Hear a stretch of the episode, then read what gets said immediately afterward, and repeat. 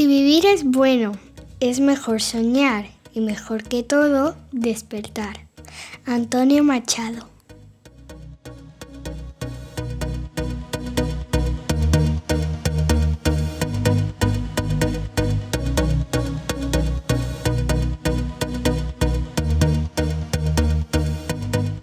Bienvenidos a Elemental, un podcast divulgativo sobre ciencia y psicología creado por Alberto Moreno Gámez, psicoterapeuta y profesor de psicología.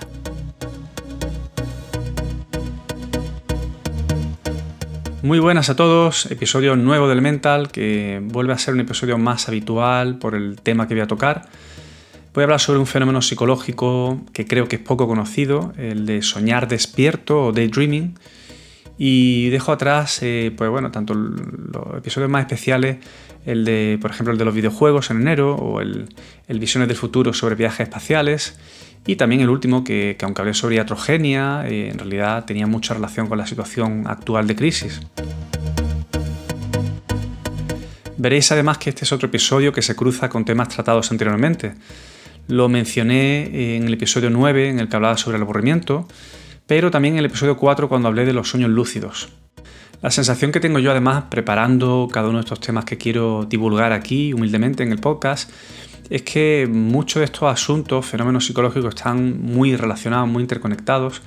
Creo que se va a ver más claramente tal vez en este episodio cómo eh, el soñar despierto tiene mucho que ver con algo que ocurre previamente a ese fenómeno que es el aburrimiento pero también tiene que ver con los sistemas eh, cognitivos que os contaba en otro episodio, sistema frío y el sistema caliente, que están más relacionados con la parte más lógica, racional y con la parte más emocional. Bueno, y como siempre espero que lo disfrutéis, eh, como yo. Tengo la duda de si tal vez este tema sea demasiado denso en cuanto a bueno, partes más técnicas, así que eh, se agradecerá cualquier feedback en el que me contéis si estoy profundizando demasiado y pierdo la parte de divulgación que me parece tan importante.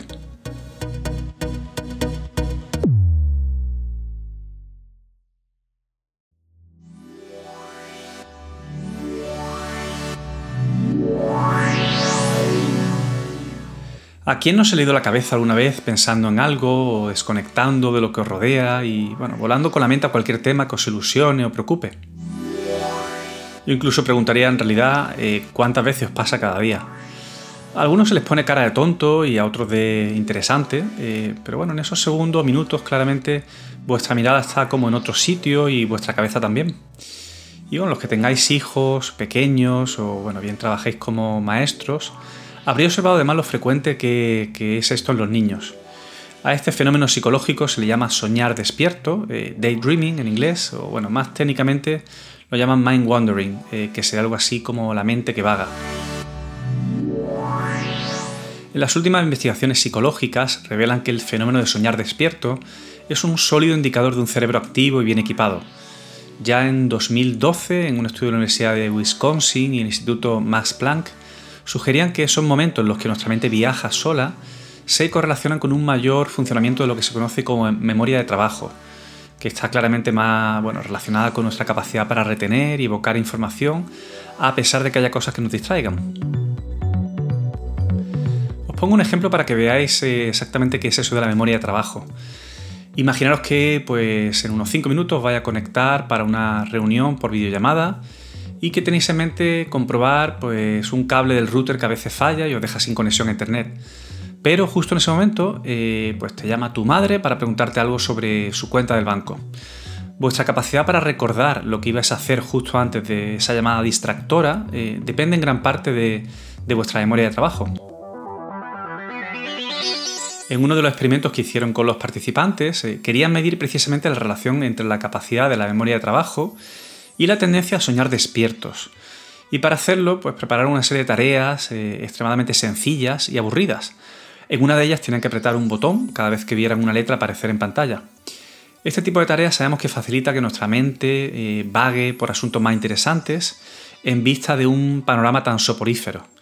Pues bien, eh, en el experimento, a la vez que intentaban matar a los sujetos experimentales de aburrimiento, cada poco tiempo comprobaban cuánta atención estaban prestando a la tarea experimental y entonces le interrumpían con, eh, bueno, para preguntarles por las series de letras que le habían presentado, metiendo entre medias problemas matemáticos sencillos que dificultaran la tarea de recordar. En aquel momento, eh, pues fue una sorpresa para los investigadores encontrar eh, que aquellos participantes que más soñaron despiertos, los que más momentos tuvieron de quedarse absortos en sus pensamientos, obtuvieron mejores resultados en las pruebas para medir memoria de trabajo. ¿Y por qué ocurre esto? Lo que sugieren estas investigaciones es que cuando estamos enfrascados en una tarea sencilla, pues nos quedan muchos recursos atencionales a nuestra disposición para pensar en, otras cosas diferentes a las que estamos haciendo en ese momento. Cuando hablamos además de ocupaciones o tareas rutinarias y como muy automatizadas, como lo es por ejemplo pues conducir, tenemos esa capacidad extra para estar pensando en mil cosas más, casi sin ser conscientes del hecho en sí mismo de estar conduciendo. Durante mucho tiempo la memoria de trabajo ha estado relacionada con medidas de inteligencia, como el famoso CI o coeficiente intelectual, pero en este estudio que comento ya se empezaba a mostrar cómo la memoria de trabajo está también relacionada con, nuestra tendencia a pensar más allá de lo que nos rodea en el momento. Es algo así como que nuestra mente intenta recolocar los recursos atencionales eh, en aquello que es más relevante, que no siempre la tarea que tenemos delante en el momento. Y no es que aquellos que más sueñan despiertos eh, tengan más capacidad para centrarse en el momento, sino que también pueden decidir eh, priorizar lo que están haciendo en el presente, eh, usando toda la memoria de trabajo para ello si fuera necesario. Al soñar despiertos nos alejamos del momento presente, ya sea con preocupaciones o fantasías. En los últimos años varios grupos de investigación han empezado a programar modelos por ordenador que tratan de simular este fenómeno de soñar despierto, especialmente porque piensan que nos puede dar más pistas acerca de cómo funciona nuestro cerebro. Y el modelo por ordenador lo que trata es de representar eh, qué ocurre en nuestra cabeza cuando estamos en modo reposo o en modo funcionamiento. Ya hace años, eh, justo cuando yo acababa la carrera, a final de los 90, los neurocientíficos identificaron que incluso cuando nuestra mente está desocupada, por decirlo de alguna forma, el cerebro sigue enviando impulsos. Esta es la red neuronal por defecto, eh, que, bueno, de la que ya os, he hablado en alguna ocasión. Son un conjunto de estructuras cerebrales que actúan cuando estamos en modo reposo. Es algo así como el ralentí del cerebro. Es eh, la actividad cerebral que mostramos cuando no estamos haciendo ninguna tarea específica. Eh, y bueno, son actividades mentales pues, más inconscientes que tienen que ver en gran parte con la identidad de la persona. De una forma más coloquial, algunos lo llaman el mundo interno que tenemos al margen de los estímulos que vienen de fuera. Y estos momentos en los que nuestra mente sueña, divaga, imagina o viaja a otro lugar, sabemos además que desconectan otra área del cerebro, eh, que tiene dos sistemas de funcionamiento, el sistema frío y el caliente. Ya sabéis, el sistema frío es analítico eh, y nos ayuda a tomar decisiones más racionales, y el sistema caliente está más relacionado con las emociones, eh, los impulsos y también con la conexión con otras personas. Ya os hablé de, esto en el episodio 17, para quien quiera saber más o, refrescarlo un poco. Y bueno, la idea es que en muchas ocasiones estos dos sistemas no pueden trabajar a la vez. Entonces, si tenemos delante una tarea más cognitiva, que requiere, por ejemplo, el uso de la lógica, pues el sistema caliente deja de estar tan activo, eh, digamos que no es el momento de conectar con, lo emocional. Igualmente, eh, es habitual que nos cueste analizar de una manera razonable o lógica una situación si tenemos una gran activación emocional, que bueno, está más relacionada además con un estado de alerta o peligro, que a veces nos impulsa a actuar para bien, protegernos, huir o luchar. Lo interesante del asunto, eh, y es algo que yo no esperaba al preparar este tema, es que cuando soñamos despiertos, eh, nuestro cerebro conecta y desconecta estos dos sistemas de forma alternativa. En un mismo lapso de tiempo de 30 segundos en los que nuestra mente vuela, podemos estar una parte en modo analítico y otra parte en modo emocional. Esta especie de alternancia o de diálogo entre los dos sistemas del cerebro parece explicar por qué nos sobrevienen, ideas nuevas, eh, más creativas, o que incluso nos ayuden a solucionar un problema que antes no podíamos solucionar o a tomar una determinación sobre algún asunto. Es esa típica situación en la que ves a alguien absorto con la mirada ida eh, y un momento después te dice, ya lo tengo o he tomado una decisión. Así que al soñar despiertos eh, las ideas fluyen libremente por la mente y conseguimos un estado de, casi de metaconciencia, algo que como os cuento aumenta más la creatividad de los pensamientos. Al leer estos estudios recordaba eh, la antigua serie muy famosa, la del Doctor House, en la que casi siempre los episodios acababan con un momento de inspiración en estas reuniones de equipo para intentar dar con la, clave y poder curar la enfermedad de turno. Eh, casi siempre había un momento del Dr. House con la mirada ida, perdida, eh, alguien decía algo que tal vez no tenía mucho que ver con el asunto y como que él aparentemente conectaba dos ideas, en ese momento, ya digo, de, mente que divagaba, ¿verdad? Eh, es un claro ejemplo, además, creo yo, de, en definitiva, de, lo que puede eh, ocasionar este momento de soñar despierto, en cuanto a la creatividad, sobre todo.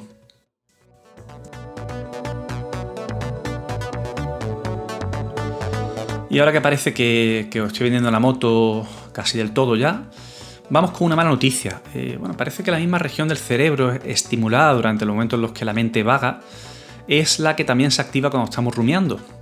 Si estáis con frecuencia en vuestros pensamientos y desconectados de lo que estáis haciendo en cada momento, y si además esos pensamientos son preocupaciones eh, que estáis eh, anticipando del futuro, o bueno, si estáis repasando mentalmente experiencias dolorosas o recuerdos negativos, os enfrentáis a un típico problema de mente agitada, eh, algo que suele generarnos ansiedad, bloqueo o incluso tristeza si se mantiene en el tiempo más de la cuenta. Y más de la cuenta es la clave. Eh, me habéis escuchado más de una vez criticar que, que no se nos permita sentir emociones negativas, en parte por la moda happy de sentirnos siempre realizados y felices, eh, así que, bueno, no hay ningún problema en que puntualmente podamos tener ese tipo de, momentos eh, de preocupación, por ejemplo, de rumiación. El problema sería tal vez si se mantiene excesivamente en el tiempo, como digo. Por todas las ventajas que, he ido contando, que, tiene este fenómeno de soñar despierto, eh, podríamos pensar que nos interesa ser consciente del, momento en el que ocurre ese fenómeno e incluso intentar provocarlo deliberadamente también pero es eh, cierto que es importante eh, también identificar y parar los momentos de rumiación que nos pueden generar tanta ansiedad y tristeza. Llegado a este punto, si veis eh, que se os va de las manos y no funciona nada, bueno, pues los psicoterapeutas cuentan con todo un arsenal de ideas y herramientas para emplear mucho antes de que os planteéis, bueno, pues tirar la toalla o, que os digo, poneros en manos de los psicofármacos. No lo he comentado todavía, pero parece obvio que con un exceso de distracción, si estamos todo el día soñando despiertos, eh, en la enopia, en la luna de Valencia, pues no solo nos vamos a perder cosas del momento presente, sino que seguramente vamos a tener problemas en, nuestra vida, en muchos ámbitos. Hay que aclarar que una cosa es la distracción generada por la mente, que, vaga por nuestro mundo interior, y otra el exceso de distracción que proviene de lo que nos rodea. Bueno, me imagino que os suena. Eh, móviles y pantallas en general captando permanentemente nuestra atención. Hace algunos años era habitual observar eh, en cualquier sala de espera eh, a personas haciendo tiempo con cara bueno, que miraban a ningún sitio y absortas en sus pensamientos. Si acaso antes de llegar a ese punto se había dedicado ante un rato a repasar las la revistas sobre moda, cocina o coches, cada uno con su tema. Pero no son solo esas situaciones, eh, esto se extendía mucho a otro momento del día, en los que no era raro leerse toda la caja de cereales mientras se desayunaba, y ante lo poco estimulante de la tarea sobrevenía de nuevo el fenómeno primero del aburrimiento eh, y luego de soñar despierto. Esto es algo que yo diría que todavía hoy en día ocurre eh, en momentos tal vez de naturaleza, por ejemplo, como escapada al campo, a la montaña o a la playa, siempre con un condicionante, que el teléfono móvil no, esté con, nosotros, claro. Todos los perjuicios eh, del uso excesivo de pantallas, ya lo, lo abordé en el episodio sobre videojuegos, y bueno, cómo pueden ser un problema cuando interfieren en, casi todas nuestras ocupaciones, eh, incluso en procesos mentales espontáneos como, como soñar despierto. También, como decía al principio, conecta mucho con todo lo que contaba sobre el aburrimiento en el episodio 9, como fenómeno necesario que nos lleva a procesos también creativos y de pensamiento libre. Y os hago una pregunta ahora. Eh, ¿Sabéis qué es lo opuesto a la mente que vaga libremente, distanciada del momento y de la hora, desconectada? Pues el exceso de focalización o la hiperfocalización. Este está siendo en los últimos años uno de los enfoques que se plantea para ser más productivos, como forma de combatir las permanentes distracciones, eh, sobre todo como digo las que provienen de las pantallas y todas las apps que nos rodean. Es una estrategia que nos empuja a dirigir nuestra atención eh, selectiva a una tarea concreta. Y en muchas ocasiones puede ser más que útil para acabar, por ejemplo, pues algún trabajo, un informe o presentación que tengamos que entregar. pero un exceso de focalización tiene también su precio. Especialmente puede limitar nuestras ideas más creativas o la capacidad para llegar a soluciones más originales, como decía antes. De hecho, uno de los estudios que he localizado de 2015 encuentra que la incapacidad para filtrar distracciones externas correlaciona con la habilidad para encontrar soluciones novedosas a, los problemas. Otros estudios han encontrado evidencia consistente eh, de, que, de, que, adultos con trastornos eh, por déficit de atención tienen un rendimiento excepcional generando nuevas ideas y siendo creativos cuando tienen que solucionar problemas. Por cierto, eh, todos los estudios de investigación en los que me baso en el tema de hoy eh, los tenéis como siempre en la nota del episodio. Y enganchando aquí de nuevo con la red neuronal por defecto, eh, recuerdo por si alguien se ha perdido, la actividad cerebral que mostramos cuando no estamos haciendo ninguna tarea específica, pues los escáneres cerebrales muestran que al estar muy focalizados, esta red no se estimula en absoluto. Cuando esta red está activa, es cuando tomamos decisiones importantes y, bueno, y damos sentido a nuestras historias personales, conectando experiencias pasadas eh, con sueños de futuro, por ejemplo. En definitiva, estar hiperfocalizados desactiva estos circuitos, priorizando que se saque la tarea adelante y ahora. Hay muchas aplicaciones de productividad que utilizan este tipo de enfoques de hiperfocalización eh, el método más conocido tal vez es el método Pomodoro, hay aplicaciones como Forest, eh, que bueno, básicamente lo que nos, hacen es, nos ayudan a centrarnos durante 30 minutos, 40, 50 en una tarea eh, y bueno, a partir de ahí nos avisan para que hagamos un descanso de 5 o 10 minutos. Bueno, se puede configurar, pero digamos que se trataría de, enganchar diferentes etapas en las que estamos concentrados en una tarea y luego nos permitimos un momento de descanso. Y esa idea, la de los descansos, que puede parecer como muy elemental o muy básica, es una de las ideas que más me gustan en relación a, todo esto eh, de, estar muy focalizado o permitirnos distraernos. La, de introducir, la idea de introducir pausas o descansos haciendo sobre todo algo que no tenga nada que ver con la tarea en la que estamos focalizados y, bueno, que requiera poco esfuerzo mental. Eh, es una mezcla entre cambiar el foco y activar el modo ralentí del cerebro, la red neuronal por defecto. En situaciones experimentales se ha visto repetidamente cómo aumentamos la probabilidad de dar con, ideas más ingeniosas y originales al meter estos tiempos de desconexión en nuestro trabajo. Yo puedo además eh, decirlo por mi práctica clínica. En mi trabajo como psicoterapeuta, una de las cosas que, habitualmente hacemos es eh, en las sesiones eh, hacer una pausa llegando al final de unos 5 o 10 minutos. y bueno, sobre todo la idea es que hay una devolución posterior, cuando estás con una persona en consulta, hay otros 5, 10, 15 minutos en los que transmites toda la idea importante que se han hablado durante la sesión, todas las conclusiones, sugerencias. Pues bien, eh, contar con esta pausa, con este momento de desconexión, incluso eh, dedicar al menos un minuto o dos a, hacer algo completamente diferente eh, y no estar continuamente centrado en buscar soluciones, por ejemplo, al caso, es algo que claramente observo cómo me permite ser más creativo, cómo me, hace encontrar diferentes eh, estrategias al problema que tengo enfrente en cada caso. Terminando con, el tema de hoy, yo diría que una de las conclusiones también que me gustaría transmitiros es que parece interesante eh, todo esto de cambiar entre modo de atención selectiva, de hiperfoco, eh, cuando tenemos además que hacer algún trabajo en concreto y bueno, todos tenemos tareas que hacer y no podemos permitirnos el lujo de estar permanentemente distraídos, por supuesto. Y el modo soñar despierto, en el que parece que hay beneficios, de luego, hay ventajas en cuanto a creatividad, en cuanto a dar con otro tipo de ideas más novedosas y también en cuanto a todo este modo metaconciencia del que hablaba antes, por el cual a veces bueno, reconstruimos historias personales y damos con otro enfoque y otras perspectivas acerca de nuestra vida.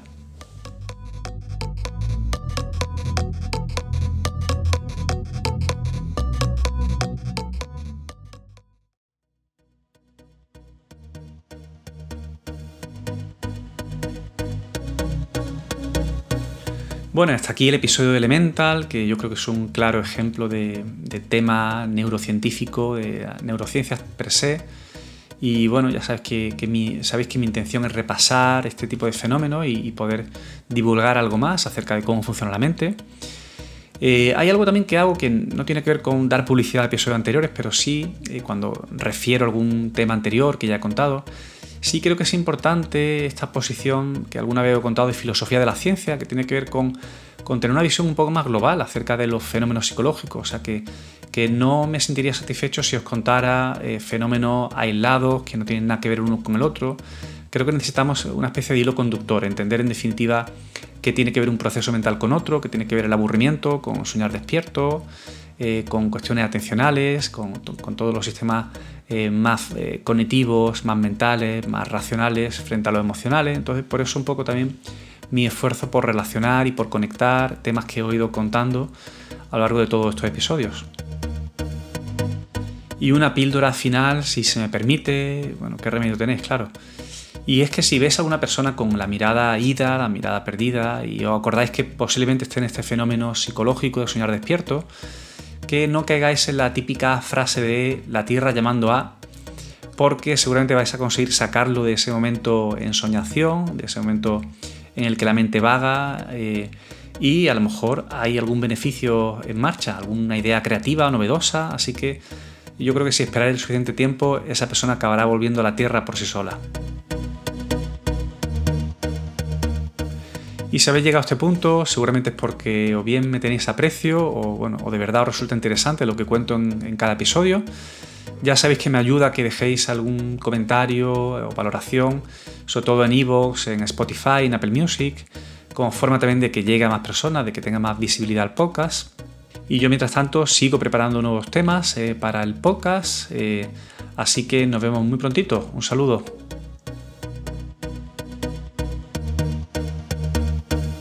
Las notas del episodio tenéis los enlaces para profundizar más sobre cada uno de los temas del podcast. Podéis dejar comentarios y sugerencias en las redes sociales y en la web albertomg.com tenéis toda la información y el blog con todos los artículos que se publican sobre los temas de cada episodio. Si quieres apoyar este podcast, déjanos un comentario en iTunes y ayudarás a que este podcast llegue a más personas.